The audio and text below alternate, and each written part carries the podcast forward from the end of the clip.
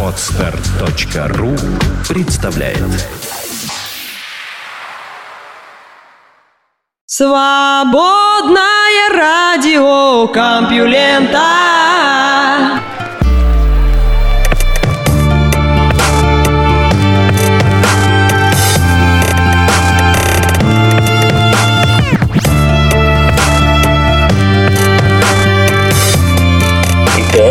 опять слышите свободное радио Компьюлента. И, кстати, здравствуйте вам. Меня зовут Лёша Халецкий. Или вот, например, супрематизм. Такая разновидность абстракционизма, когда в комбинациях всяких разноцветных плоскостей, простейших геометрических очертаний рождается картина. Какими-то черточками, прямоугольничками и линиями изображают банальные, будничные вещи. Как бы вот так и ученым банальными простыми словами объяснять, что они открывают. Нет, ну хотя, конечно, иногда получается, но вот в сегодняшнем выпуске, например, будет новость про принцип причинности. Я там вообще ничего не понял, но все равно постараюсь вам рассказать. Так что давайте начнем. Наука и техника. Солнце для начинающих. Почему и как звезду наблюдают на волнах разной длины?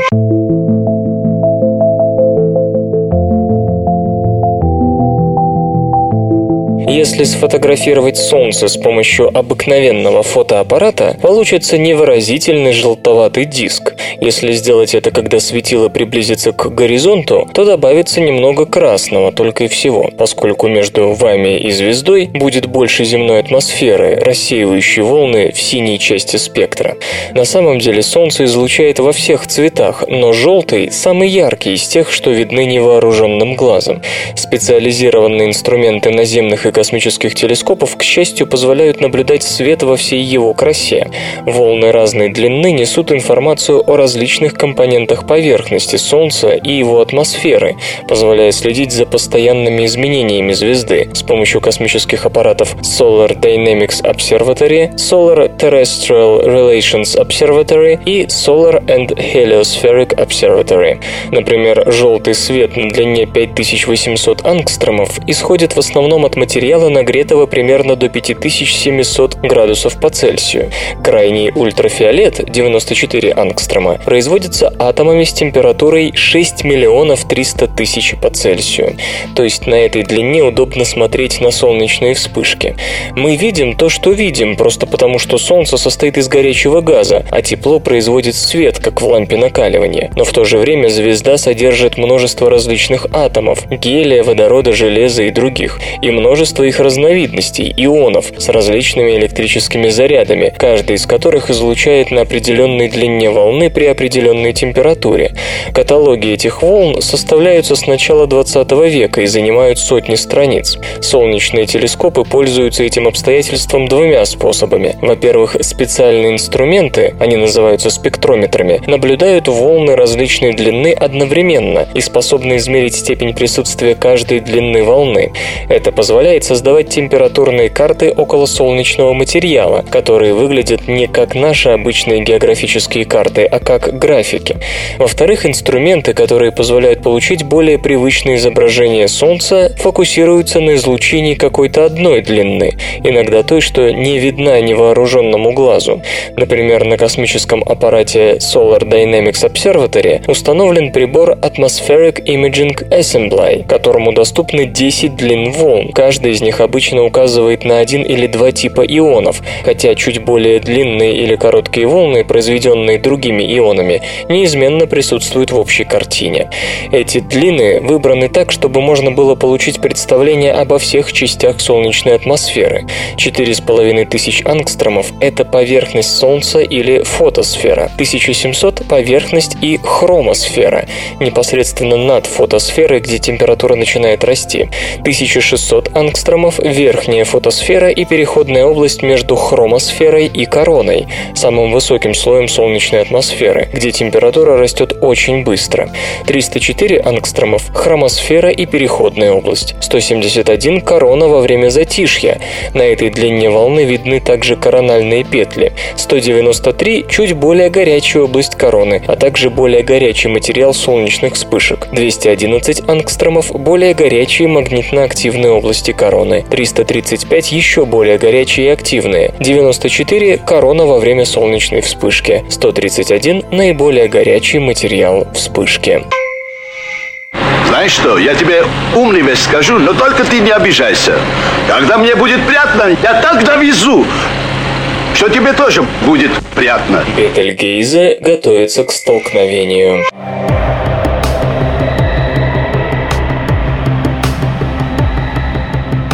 Несколько дуг выявлено вокруг Бетельгейзе, самого близкого к Земле красного сверхгиганта, на новом изображении, полученном космической обсерваторией Гершель. Звезда и ее дугообразные щиты могут столкнуться с таинственной пылевой стеной через 5000 лет.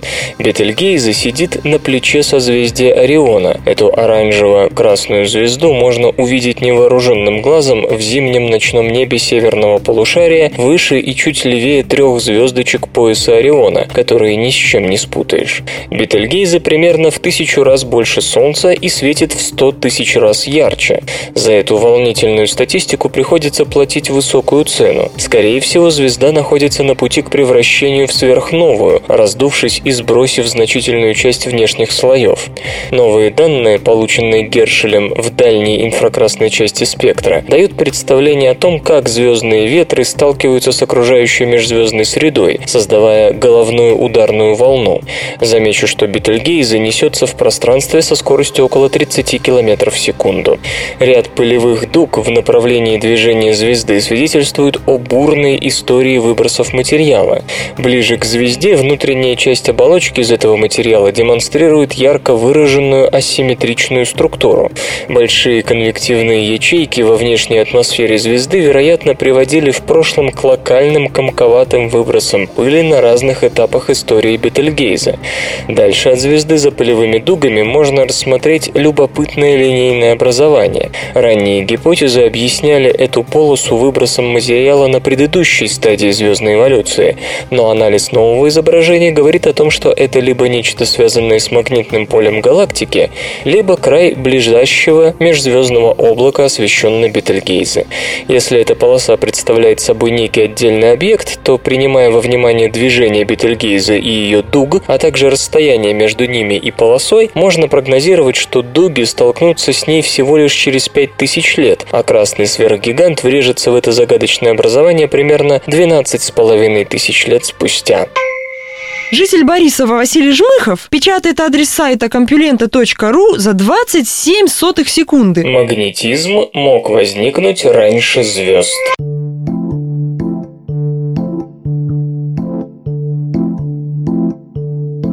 Каким образом возникли мощные силы первозданного магнетизма, изменившие Вселенную? Это остается загадкой. Новую гипотезу выдвинули Райнхард Шликайзер из Института теоретической физики Рурского университета в Бохуме, Германия, и Питер Юн из Мэрилендского университета. Из первобытного горячего газа, который оставал за счет расширения, образовались атомы, а нечто с постоянным магнитным полем не появилось. Оно возникнет позднее, но господин Шликайзер подозревает, что уже тогда была некая очень слабая форма магнетизма, созданная случайно еще до рождения первых звезд. Эти слабые поля позднее усилились и растянулись под действием первых звездных ветров и взрывающихся светил. По современным представлениям, сразу после Большого взрыва Вселенная представляла собой жутко горячее облако электрически заряженных протонов, электронов, ядер гелия и лития. Каждый из них мог генерировать магнитные поля в любом направлении, но эти поля полностью отменяли друг друга, и в космосе царил однородный газ. Магнетизм везде, где есть поток заряженных частиц. Просто поднесите компас к проводу с постоянным током, и вы увидите, как задрожит стрелка, поясняет Майкл Риордан из Калифорнийского университета в Санта-Крусе. Но если заряженных частиц много, и они разлетаются во всех направлениях, как это было в ранней Вселенной до остывания плазмы и образования атомов, средний ток повсюду равен нулю, поэтому в макроскопическом масштабе магнетизма нет. Дуэт вышеназванных ученых полагает, что магнетизм мог производиться путем естественного вращения атомов и субатомных частиц, а сильным он не стал, поскольку для этого требовались тяжелые элементы вроде никеля или железа, которые могли синтезироваться только в горниле звезд. Для еще более тяжелых и магнитных элементов нужны сверхновые. Когда Вселенной было примерно 380 тысяч лет, температура первобытного облака снизилась, образовались области с разной плотностью и давлением. Тогда-то и возникли первые случайные островки магнетизма. По мнению господина Шликайзера, речь идет о полях с индукцией 10 в минус 21 степени Тесла. Для сравнения, средний магнитно-резонансный томограф может похвастаться индукцией 3 Тесла. Такой магнетизм не мог повлиять на окружающий газ. Напротив, газ подталкивал слабые магнитные поля. Когда же образовались звезды и самые массивные из них принялись в конце жизни взрываться, сжимая окружающую среду и одновременно насыщая ее тяжелыми элементами, комбинация звездного ветра и взрывов начала расталкивать маленькие магнитные поля, сдавливая их, растягивая и выравнивая в направлении ветра. В конце концов, магнитное поле стало достаточно сильным, чтобы уже самому шпынять плазму, а звезды тем временем создавали более тяжелые элементы, способные производить магнетизм посильнее. Именно этот магнетизм сформировал магнитные поля Земли и подарил нам полярное сияние. Ну, граждане, алкоголики, хулиганы, тунеядцы, кто хочет сегодня поработать? Еще одна компания покушается на астероиды.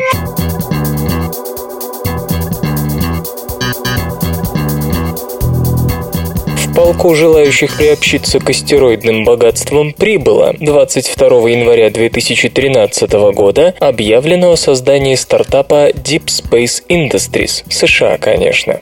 Его первые разведывательные зонды отправятся к астероидам до 2015 года. Затем намечается создать целый флот малых космических аппаратов для детальной геологической разведки и последующей добычи полезных ископаемых.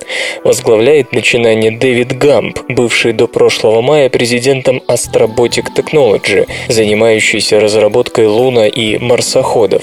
Пока хоть какая-то конкретика есть лишь по первой волне разведывательных аппаратов, названных Firefly – светлячок, каждой массой 25 кило. На работу в космосе космическому аппарату отведено от 2 до 6 месяцев без замены. Более тяжелые Dragonfly – стрекозы массой в 30 кило начнут полеты в 2016 и будут нацелены на доставку на Землю до 70 кило образцов астероидных пород. Кто будет выводить все эти космические аппараты и на чем? В этом отношении Deep Space Industries не оригинально. Зонды полетят вместе с коммерческими спутниками связи, регулярно отправляемыми на орбиту. Астероиды для исследований будут подыскиваться вместе с НАСА. Для организации добычи космических ископаемых предполагается использовать инструменты и механизмы, создаваемые на месте, из местных же материалов, по собственной собственной технологии стартапа, называемой Macro Gravity Foundry. Это разновидность продвинутого 3D-принтера, способного работать в вакууме. Как мы уже рассказывали, нечто похожее разрабатывает сейчас и НАСА. Менее отчетливо компания обозначает то, как она собирается изготавливать прямо в космосе недорогое топливо для дозаправки спутников связи, срок службы которых этим самым топливом в основном и ограничивается. Известно лишь, что добывать продукт планируется из водного льда, а еще сообщается о подписании протокола о намерениях с некой компанией, эксплуатирующей телекоммуникационные спутники. Интересно, что, собственно, добычу металлов на астероидах Deep Space Industries считает скорее побочной задачей, что может быть связано с отсутствием у компании недорогих технологий доставки на Землю. Вероятно, тут просматривается и нежелание напрямую конкурировать с Planetary Resources, обещавшей запустить первые специализированные телескопы космического базирования для разведки астероидов в первой половине 2014 года. В Deep Space Industries отмечают, что пока полеты слишком дороги даже для доставки на Землю недешевой платины, поэтому более рациональным на данном этапе компании видится использование своих пионерских разработок в области производства различных инструментов и топлива прямо на орбите, с их последующей продажей уже существующим предприятиям. Единственной минорной нотой в начинании является отсутствие упоминаний о собственных источниках финансирования, что серьезно затуманивает перспективы начала полетов уже в 2015 году. Бульда, имеешь свои четыре класса и две ноздри? Читай Мурзилку и дыши носом. Древняя птица оказалась девочкой.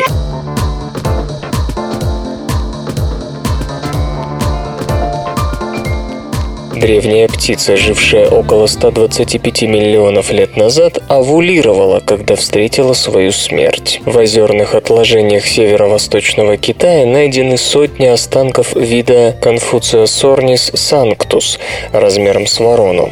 Птицы обитали в сезонном тропическом лесу, окруженном небольшими водоемами, который представлял собой очень богатую экосистему с большим разнообразием животных и растений, отмечается автор нового исследования исследования Луис Кьяпи из Института динозавров Музея естественной истории округа Лос-Анджелес. Одни окаменелости обнаружены вместе с длинным, размером почти с тело птицы, декоративным хвостовым оперением, а другие нет. Ученые предположили, что эти различия указывают на половую принадлежность пернатых. Так, самцы современных птиц, скажем, павлина, зачастую выглядят очень импозантно, привлекая самку, тогда как павы имеют тусклую тусклую расцветку, которая, вероятно, помогает им вместе с выводком не бросаться в глаза хищникам. Но это лишь гипотеза. Выяснить напрямую пол Конфуция Сорниса не было никакой возможности, но пришло время, и специалисты обратили внимание на определенные детали скелета, которые помогли доказать, что эффектные птицы и впрямь были самцами. Речь идет о костно-мозговой полости, губчатой ткани, уникальной у самок птиц, находящихся в репродуктивном возрасте возрасте. Она принимает участие в выработке яичной скорлупы, но чтобы палеонтологи миллионы лет спустя смогли понять, что кость действительно принадлежит самке, птица должна умереть в период овуляции или сразу же после того, как она отложила яйца. Такой образец наконец-то был найден, скажем спасибо китайским крестьянам, которые его откопали, и проанализирован, и он не имеет декоративных перьев. Любопытно, что иногда костно-мозговая полость такого типа присутствует в незрелых скелетах. Это говорит о том, что ранние птицы могли успешно спариваться, когда кости еще не фосформировались как следует. Между прочим, этой особенностью они больше напоминают динозавров, чем современных птиц. Хай, хай, хай, хай, ты, ты, ты. И все, что вокруг него. Наука, игры, культура, бизнес. Железо и гаджеты. Планшеты Surface под управлением Windows 8 Pro в январе в продажу не поступят.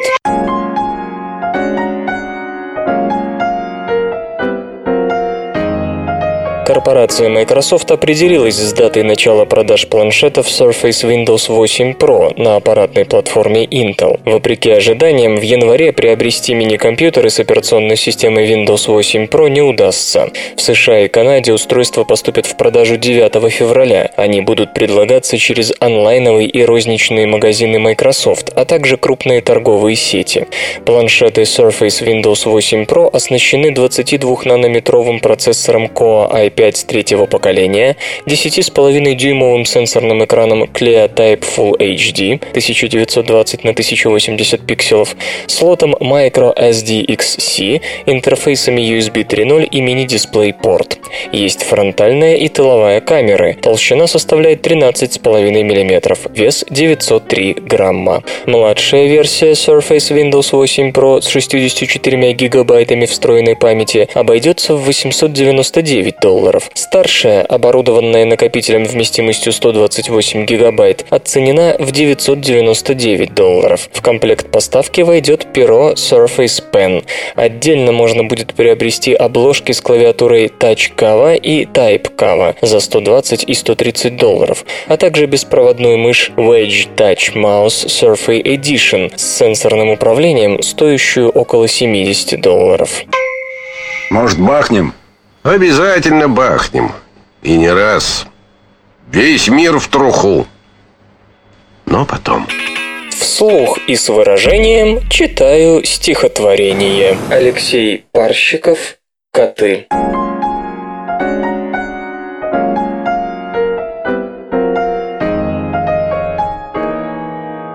По заводу, где делают левомицетин, бродят коты. Один словно топляк, обросший ракушками, коряв. Другой, длинный с вытянутым языком, пожарный покор. А третий, исполинский как штиль в Персидском заливе. Ходят по фармзаводу и слизывают таблетки. Между чумой и холерой, гриппом и оспой, виясь между смертями.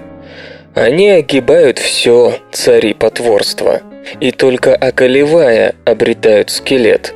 Вот крючится черный, копает землю. Чудится ему, что он в ней зарыт. А белый, наркотиками изнуренный, перистый, словно ковыль, сердечко в султанах. Коты догадываются, что видят рай – и становятся его опорными точками, как если бы они натягивали брезент, собираясь отряхивать яблоню. Поймавшие рай. И они пойдут равномерно, как механики рядом с крылом самолета, объятые силой исчезновения. И выпустят рай из лап, и выйдут диктаторы им навстречу и сокрушат котов сапогами. Нерон в битве с котом – Атила в битве с котом, Иван IV в битве с котом, Лаврентий в битве с котом, Корея в битве с котом, Котов в битве с котом, Кот в битве с котом. И ничто карате кота в сравнении со статуями диктаторов.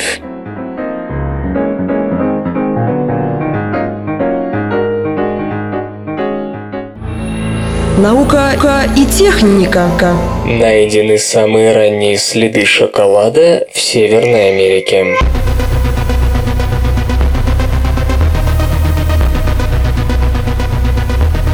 Они были простыми фермерами, которые сеяли зерно и жили в землянках 1200 лет назад на территории современного американского штата Юта близ национального парка Каньон Лэнс. Но у них была, по крайней мере, одна радость в жизни – шоколад.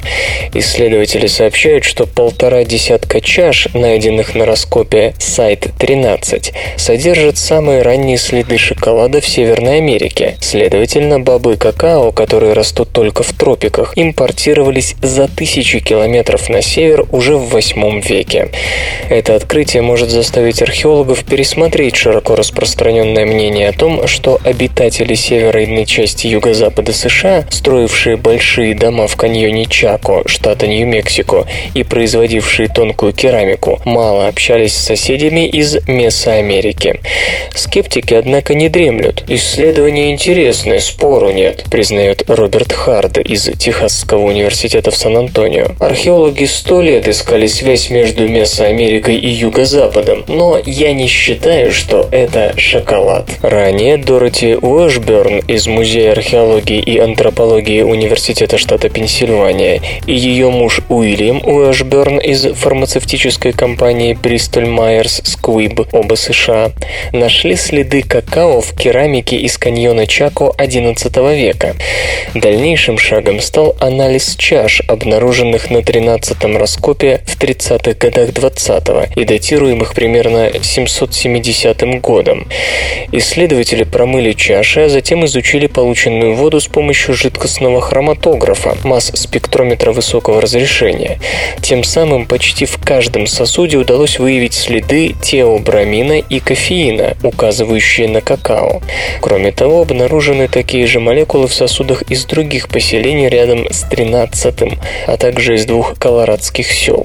В Месоамерике возделывание какао восходит по крайней мере к 1900 году до нашей эры, а шоколадный напиток появляется в мексиканской доальмекской культуре мокая примерно четырьмя столетиями позже. Там шоколад, зачастую сдобренный специями, считался лакомством элиты, и его подавали только на торжественных церемониях, а североамериканские деревни 8 века, вроде 13 были бесклассовыми, поэтому там шоколад, по-видимому, употребляли простые люди, и не по ритуальным соображениям, а ради его питательной ценности. Подобно ацтекским воинам, они могли делать лепешки из кукурузной муки и какао-порошка, которые затем можно было смешать с водой и получить аналог растворимого горячего шоколада. До сих пор считалось, что импорт из Месоамерики на север юго-запада ограничивался попугаями, медными колоколами и еще парой пунктов. Большинство исследователей придерживаются того мнения, что культурное развитие юго-запада было свободно от центральноамериканского влияния. Возможно, в действительные ритуалы и архитектура Месоамерики все же проникала на север более активно. Но здесь следует быть осторожным. Бен Нельсон из Университета штата Аризона указывает на то, что найдено слишком много шоколада. Если этот напиток и впрямь был так распространен на севере, то упоминания о нем должны были сохраниться в фольклоре или изобразительном искусстве, но ничего такого нет. Майкл Блейк из Университета Британской Колумбии, Канада, оспаривает гипотезу авторов исследования об употреблении шоколада простыми людьми. К тому времени какао ценилось очень высоко, и едва ли северные крестьяне могли себе позволить приобретать его у месоамериканцев в больших количествах. Я требую продолжения банкета. Может ли ботокс изменить жизнь к лучшему?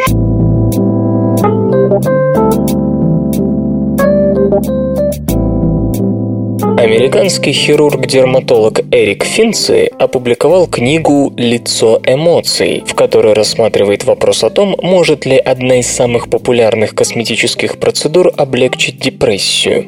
Мысль о том, что эмоции и чувства вызываются изменениями в организме, а не наоборот, может показаться нелогичной. Тем не менее, психологи размышляют на эту тему уже более ста лет. В 1890 году отец их всех, Уильям Джемс, писал «Здравый смысл смысл подсказывает, что если мы теряем состояние, то огорчаемся и плачем. Если мы встречаем медведя, мы пугаемся и бежим. Если нас оскорбляют, мы злимся и бросаемся в драку. Но более рационально утверждать, что мы огорчаемся, потому что плачем, злимся, потому что деремся и боимся, потому что дрожим. Недавние исследования позволили этой идее обрасти мясом. Так Антонио Дамасио из Южно-Калифорнийского университета и его коллеги показали, показали, что эмоции начинаются с действия, быстрого учащения пульса, например, и завершаются восприятием этих действий, чувством страха или гнева. Господин Дамассио называет это телесным циклом – body loop. Мозг узнает о реакции организма на изменения с помощью химических и электрических сигналов, передаваемых по кровотоку и нервной системе. Таким образом, чувство следует за поведением, ум следует за телом. В лице эмоций Эрик Финн Финцы исследуют ту же тему на примере мимики. Нет сомнений, это неотъемлемая часть того, как мы выражаем и испытываем эмоции. Заставьте себя улыбнуться или нахмуриться, и вам станет чуть радостнее или чуть печальнее.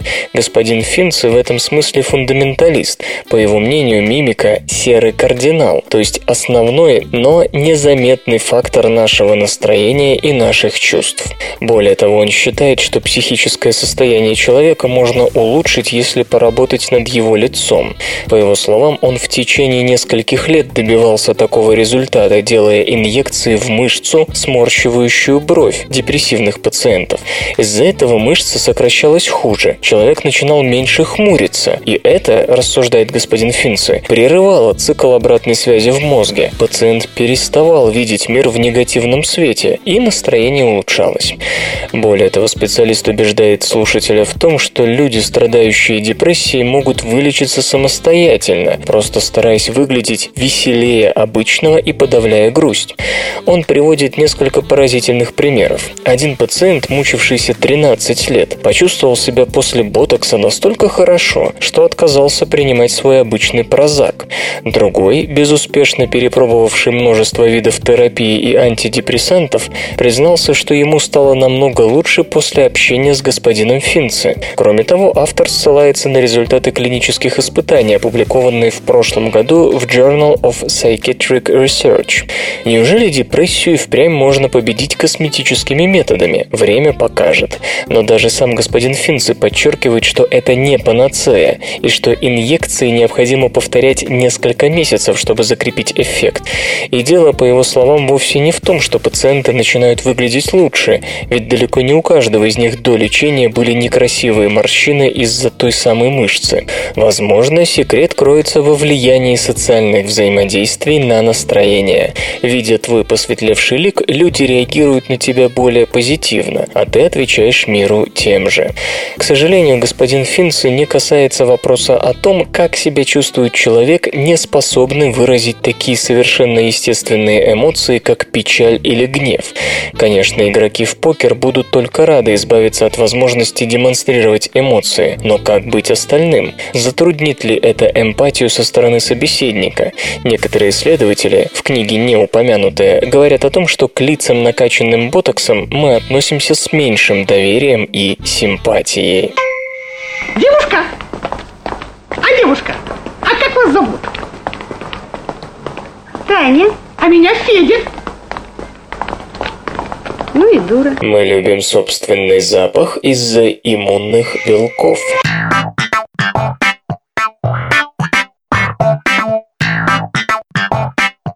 Белки главного комплекса гистосовместимости нужны не только для того, чтобы иммунитет отличал своих от чужих. Этот комплекс молекул определяет еще и выбор партнера. Эксперименты на мышах и рыбах показали, что животные склонны выбирать партнера с иным типом главного комплекса гистосовместимости – MHC.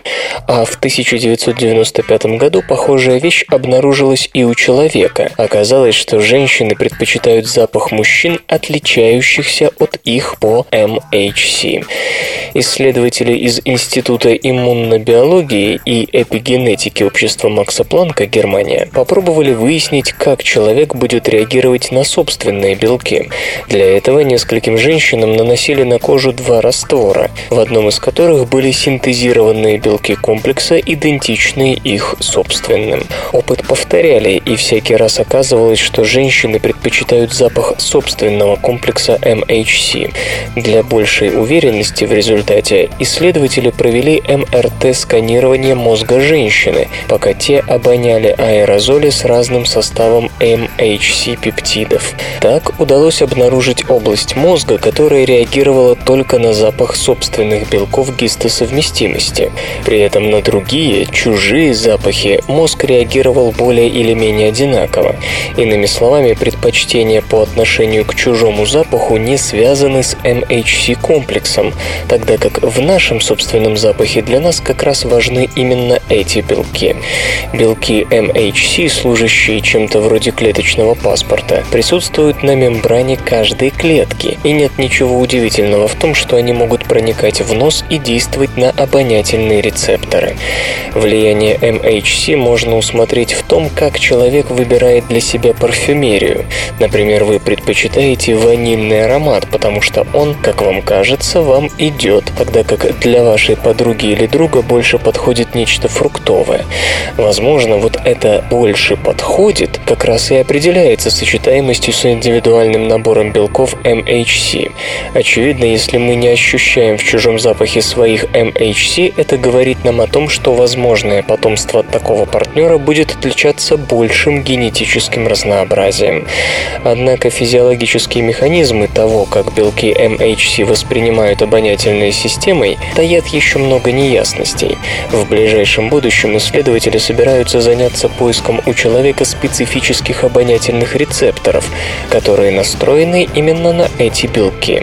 Было бы также любопытно узнать, как обстоят дела с мужским обонянием. Руководствуются ли мужчины в своих предпочтениях данными по MHC или нет. Ну и, наконец, не следует забывать о кожной микрофлоре, которая взаимодействует с иммунной системой и, возможно, влияет на состав запаха, а через него и на социальные предпочтения. СРК. В этой аббревиатуре смысл жизни. Речевые способности можно определить в раннем младенчестве.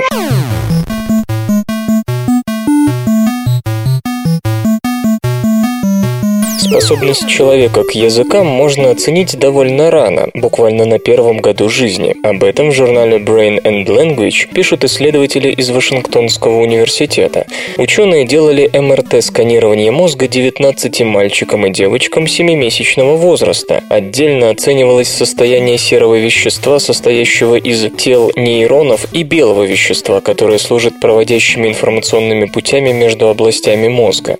Через 5 месяцев, когда дети уже начали осваивать речь, с ними провели языковые тесты. Малыши должны были узнавать знакомые слова, включая имена собственные. Кроме того, у них проверяли, могут ли они издавать конкретные звуки, которые есть в языке, и вообще, насколько их лепет приближается к членораздельной речи.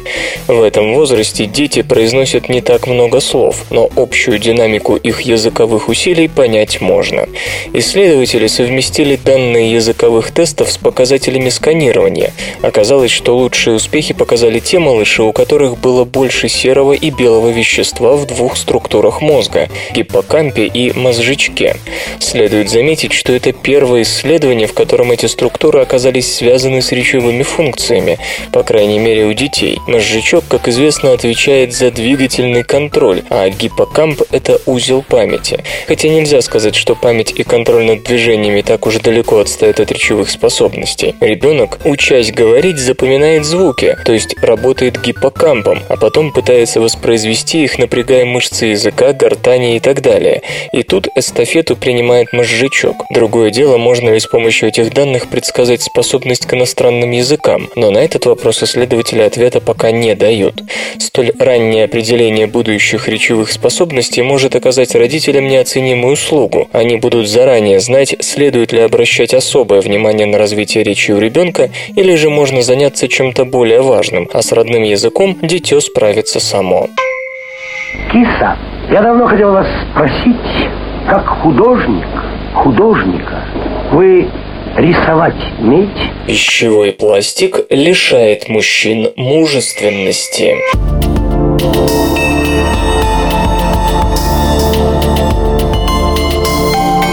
Бисфенол А – один из самых распространенных компонентов пластмасс. Его можно найти как в сугубо технических изделиях, так и в пищевом пластике, вплоть до детских сосок и рожков. Однако в последнее время на использование бисфенола А налагается все больше ограничений. Причиной тому разнообразные негативные эффекты, которые он оказывает в организме человека. Например, считается, что из-за своего сходства с женским гормоном эстрогеном бисфенол а влияет на нервную систему. Есть данные, что из-за него увеличивается риск аритмии у женщин. Это не считая, конечно, разнообразных онкологических последствий. Кажется, что вообще любое вещество, которое входит из химических лабораторий, рано или поздно оказывается канцерогеном. Исследователи из французского института Инсерм обнаружили еще одно негативное свойство бисфенола А. Выяснилось, что он плохо влияет на развитие семенников. Ученые экспериментировали с семенниками человеческого плода, которые поддерживали в жизнеспособном состоянии, так что полученные данные имеют к человеку самое непосредственное отношение. К семенникам добавляли бисфенол А, после чего наблюдали, как в них падает продукция тестостерона и других гормонов, необходимых для развития самих семенников.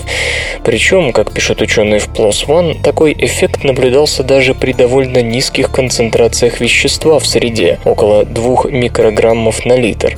Именно в такой концентрации бисфенол можно обнаружить в крови, моче или амниотической жидкости у обычного человека, который пользуется бисфенольным пластиком.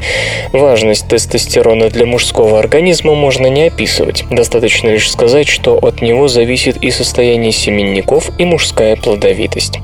То есть, делают вывод исследователи, если беременная женщина будет долго контактировать с бисфенолом, у ее сына могут проявиться пороки развития, связанные с нарушенной маскулинизацией, вроде гипосподии или крипторхизма, не говоря уже о будущем бесплодии. Ученые отмечают, что крысы и мыши оказались более устойчивыми к такому эффекту бисфенола А, что опять-таки говорит о необходимости проверки результатов научных исследований на человеческом материале, особенно если они имеют к человеку прямое отношение. С другой стороны, как у бисфенола получается так действовать на семенники, авторы пока не знают, упоминая лишь о каком-то нестандартном механизме действия. Механизм этот, по их словам, отличен от того, как действуют обычные синтетические гормональные нарушители в организме. Железо и гаджеты. Ты, ты. Микрон P400M SSD-диски повышенной надежности.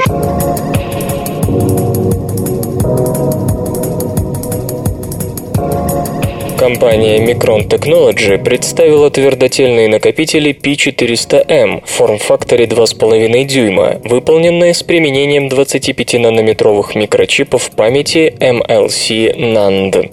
Диски рассчитаны на использование в серверах и системах хранения данных. Их особенность – повышенная надежность. Накопители, как утверждается, способны ежедневно в течение 5 лет выдерживать по 10 перезаписей всего объема памяти. Для подключения к компьютеру служит интерфейс Serial ATA 3.0. Вместимость может составлять 100, 200 или 400 гигабайт, толщина корпуса 7 мм. Младшая модель обеспечивает скорость чтения и записи данных до 350 и 210 мегабайт в секунду соответственно. У двух других модификаций эти показатели равны 350 и 300 мегабайт в секунду. Накопители могут выполнять от 50 до 55 тысяч операций ввода-вывода в секунду в режиме производства произвольного чтения информации и от 14 до 17 тысяч операций при записи. Цену дисков производитель не называет.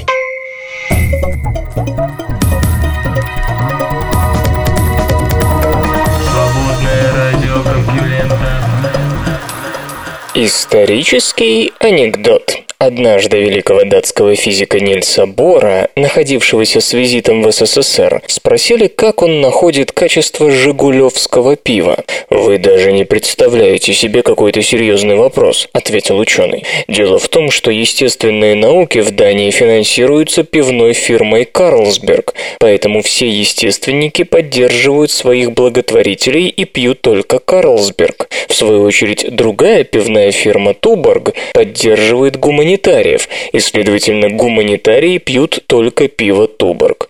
Ну, понятно, а как вам наше пиво? Ну, главное, что не Туборг, ответил великий ученый. Наука и техника. Новое стекло можно сматывать в рулоны.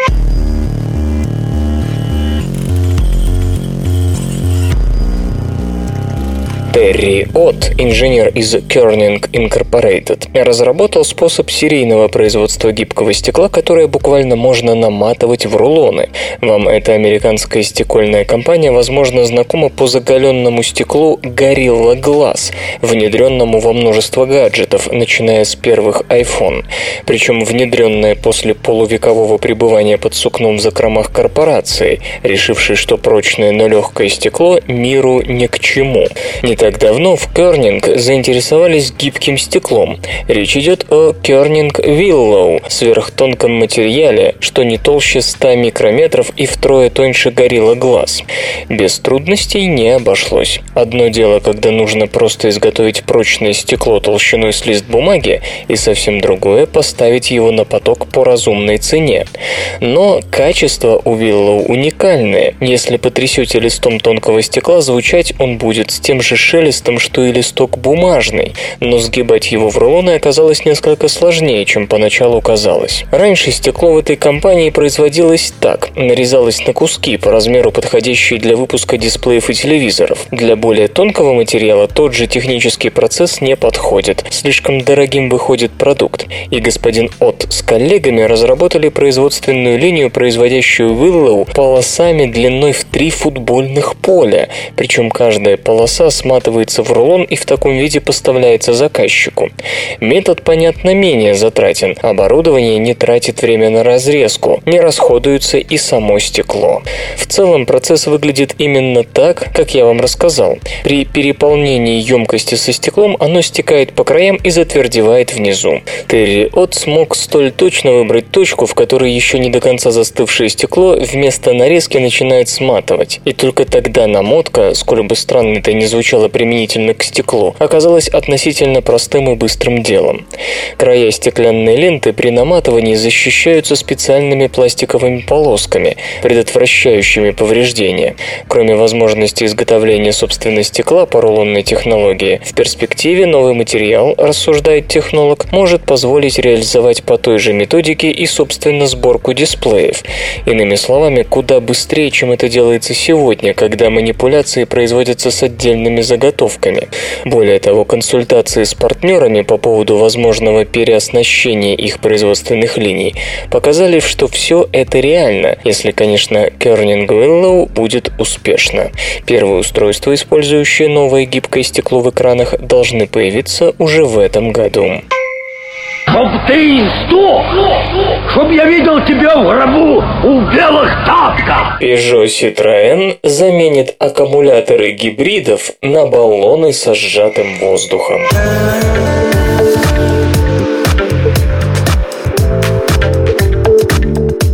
Французский автопроизводитель Peugeot Citroën представил во вторник 22 января принципиально новую технологию гибридного автомобиля, разработанную в сотрудничестве с немецкой фирмой Bosch. Hybrid Air основана на запасании энергии двигателя внутреннего сгорания не в дорогостоящих литиевых батареях в форме электроэнергии, а в обычных баллонах со сжатым воздухом. При необходимости использования накопленной в них энергии воздух пропускается через гидронасос насос и крутит вал. Компания надеется, что пневмогибриды изменят общее положение дел в этом сегменте авторынка. Для среднего гибрида компоненты, относящиеся к аккумуляторам, по стоимости близки к 10 тысячам долларов. Понятно, что баллоны на порядок дешевле. В то же время, по уверениям Peugeot Citroën, в городском цикле такие гибриды могут 80% времени работать от сжатого воздуха, что обеспечит расход всего лишь в 2,9 литра на 100 километров при выбросах углекислого газа равным 69 грамм на километр.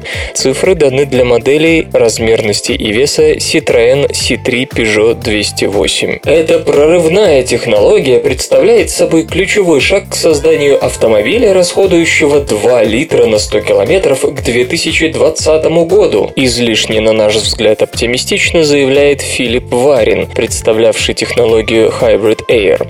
Почему излишне? Конечно, главный Главный тезис французов кристально ясен. Хотя КПД пневмонакопителей формально меньше из-за потери энергии с теплом при сжатии, чем у аккумуляторов, но при регенеративном торможении литиевые батареи просто не могут достаточно оперативно запасать энергию из-за малой скорости заряжания.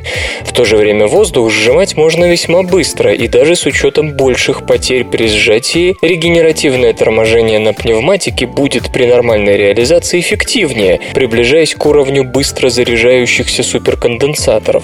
Соответственно, ту часть энергии, которую обычные гибриды просто теряют при торможении, пневмогибрид сможет использовать более полно, при этом не так утяжеляя транспортное средство. Однако за пределами города ни о каких двух литрах на 100 километров говорить не приходится. Для этого нужна принципиально иная масса автомобиля. Кроме того, хотя масса баллонов со сжатым воздухом и будет ниже аналогичных по емкости аккумуляторов, объем объем для них вряд ли понадобится меньший. Впрочем, чтобы точнее оценить потенциал новой технологии, стоит дождаться появления модели, использующей ее при движении.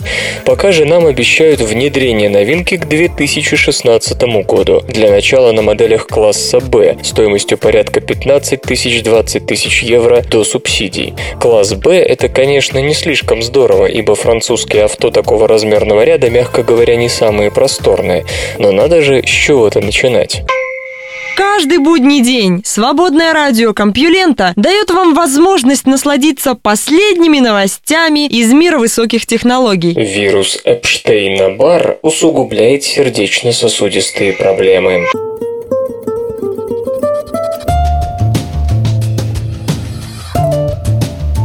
Причиной сердечно-сосудистых болезней часто оказывается хроническое воспаление, и сегодня это далеко уже не новость. Но из-за чего может возникнуть само воспаление? Поводов может быть много, к примеру, вирусная активность. Исследователи из Университета штата Огайо проанализировали образцы крови, взятые у нескольких сотен больных с сердечно-сосудистыми проблемами, и обнаружили, что самые острые симптомы сопровождаются повышенной активностью полностью одного из вирусов герпеса – вируса Эпштейна-Бар. По статистике, вирусом Эпштейна-Бар заражены 95% взрослых американцев. Обычно он пребывает в спящем состоянии. Став активным, он опять-таки может существовать без каких-либо явных симптомов. Однако ученые полагают, что этот вирус порой служит причиной появления некоторых опухолей, не говоря уже об инфекционном мононуклеозе, который обычно связан с проснувшимся вирусом вирусом. Проснуться же вирус может от стресса, и это, возможно, как раз и есть один из посредников, связывающих частый и сильный стресс с сердечно-сосудистыми заболеваниями. В своей работе исследователи проверяли кровь пациентов, перенесших ангиопластику на наличие воспалительных цитокинов и антител к одному из вирусных белков, который появляется на ранних этапах активации вируса. У пациентов с острой сердечной недостаточностью, то есть с самыми серьезными серьезными сердечно-сосудистыми проблемами, были завышены показатели воспалительного интерлейкина-6 и межклеточного адгезионного белка ICAM-1, уровень которого тоже растет при воспалении. При этом у таких больных был повышен и уровень антител к вирусному белку. По-видимому, проснувшийся вирус вносит неразбериху в иммунную систему, запуская хроническую воспалительную реакцию.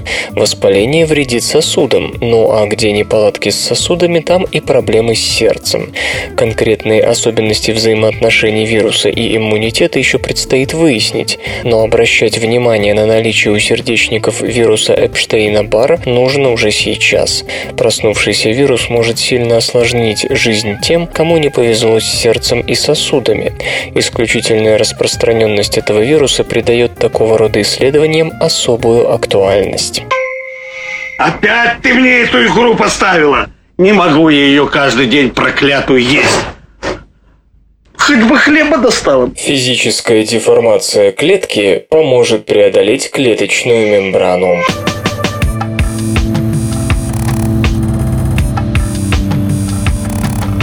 У современной биологии есть много способов ввести в живую клетку нужную ученым частицу или молекулу, например, нуклеиновую кислоту. Однако все они не вполне совершенны и чреваты ненужными побочными эффектами.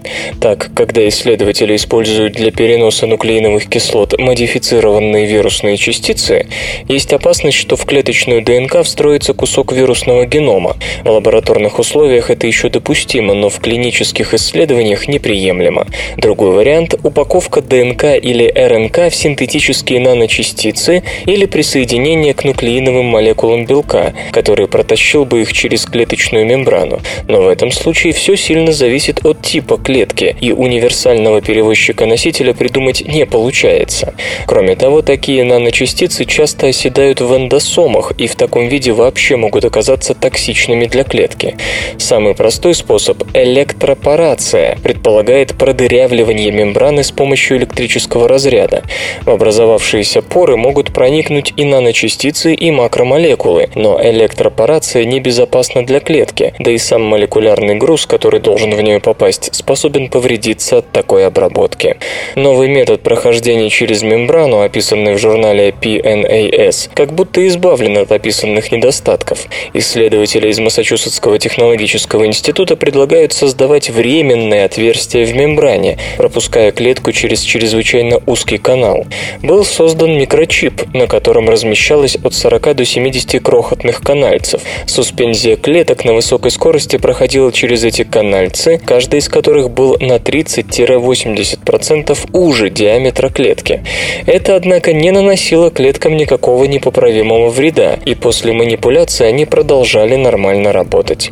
Но при протискивании клетки через канал в ее мембране открывались временные поры, в которые могли проникнуть макромолекулы и наночастицы из окружающего раствора. С помощью этого метода исследователи вводили клеткам белки, которые используются для перепрограммирования клеток в стволовые, и по сравнению с другими способами эффективность микроканальцев была выше в 10, а то и в 100 раз. Точно такой же результат получался, когда в клетки вводили углеродные нанотрубки и наночастицы с квантовыми точками. Стоит также заметить, что метод капилляров работал с самыми разными типами клеток. По словам ученых, они протестировали его более чем на дюжине видов клеток, как человеческих, так и животных. Итак, удалось создать метод введения в клетку макромолекул, у которых эффективность сочетается с аккуратностью. С одной стороны, макромолекулы гарантированно проникают внутрь, с другой, сами клетки остаются в живых. Ну а перечень того, где такие макрокапилляры могут найти применение, столь обширен, что даже в самом кратком виде займет больше места, чем описание самого метода. А мне надоело все. Скучно. Хочется запросто с народом, как ты, простыми парнями, какие у нас на каждом шагу. Принцип причинности можно совместить с нелокальной теорией гравитации.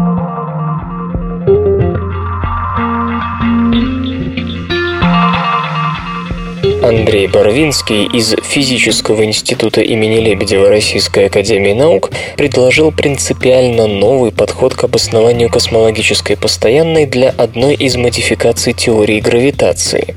В конце прошлого века, после постулирования ускоряющегося расширения Вселенной, в лексикон ученых прочно вошло понятие «темная энергия». Именно темная энергия противостоит гравитации во Вселенной и не дает ей не только сжаться, но даже замедлить текущее расширение. Согласно доминирующим сейчас взглядам, темная энергия есть космологическая константа, неизменная энергетическая плотность, равномерно заполняющая пространство Вселенной, что равнозначно утверждению о наличии у вакуума ненулевой энергии.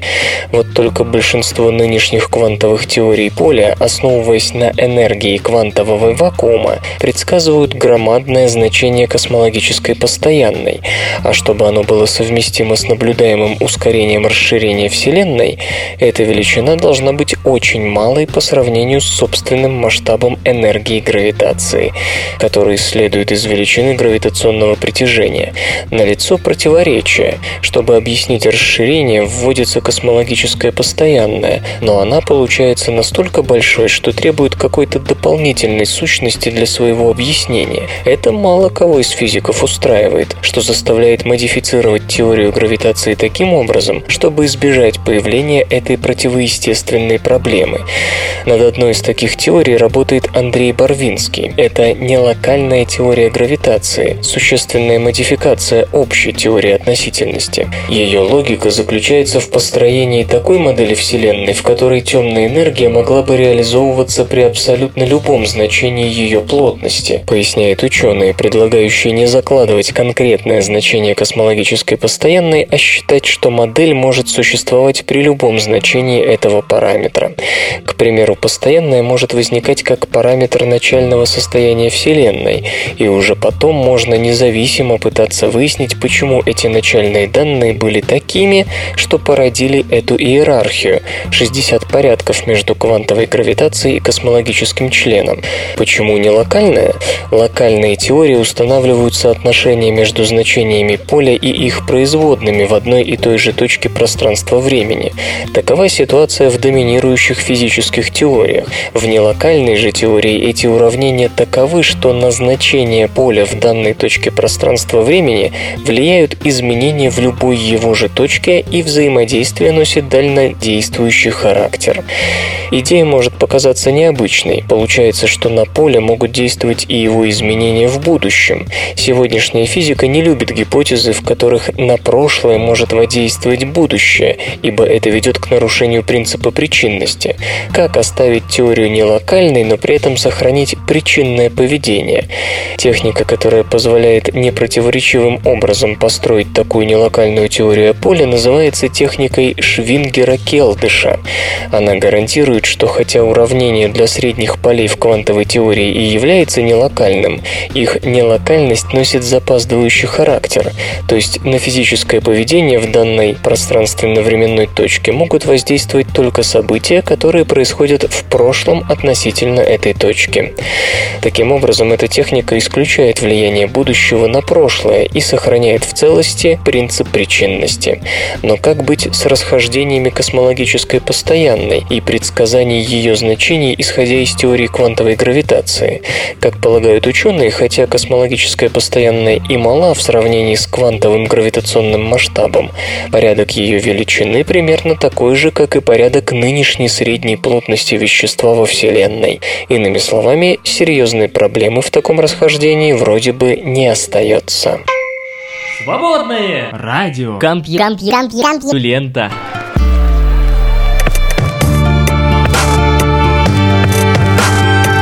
Атлеты добежали до финиша. Выпуск этот СРК законченным я считаю. В руках держите вы себя. А новостей интересных больше завтра будет. Вам удачи. Свободное радио Компьюлента.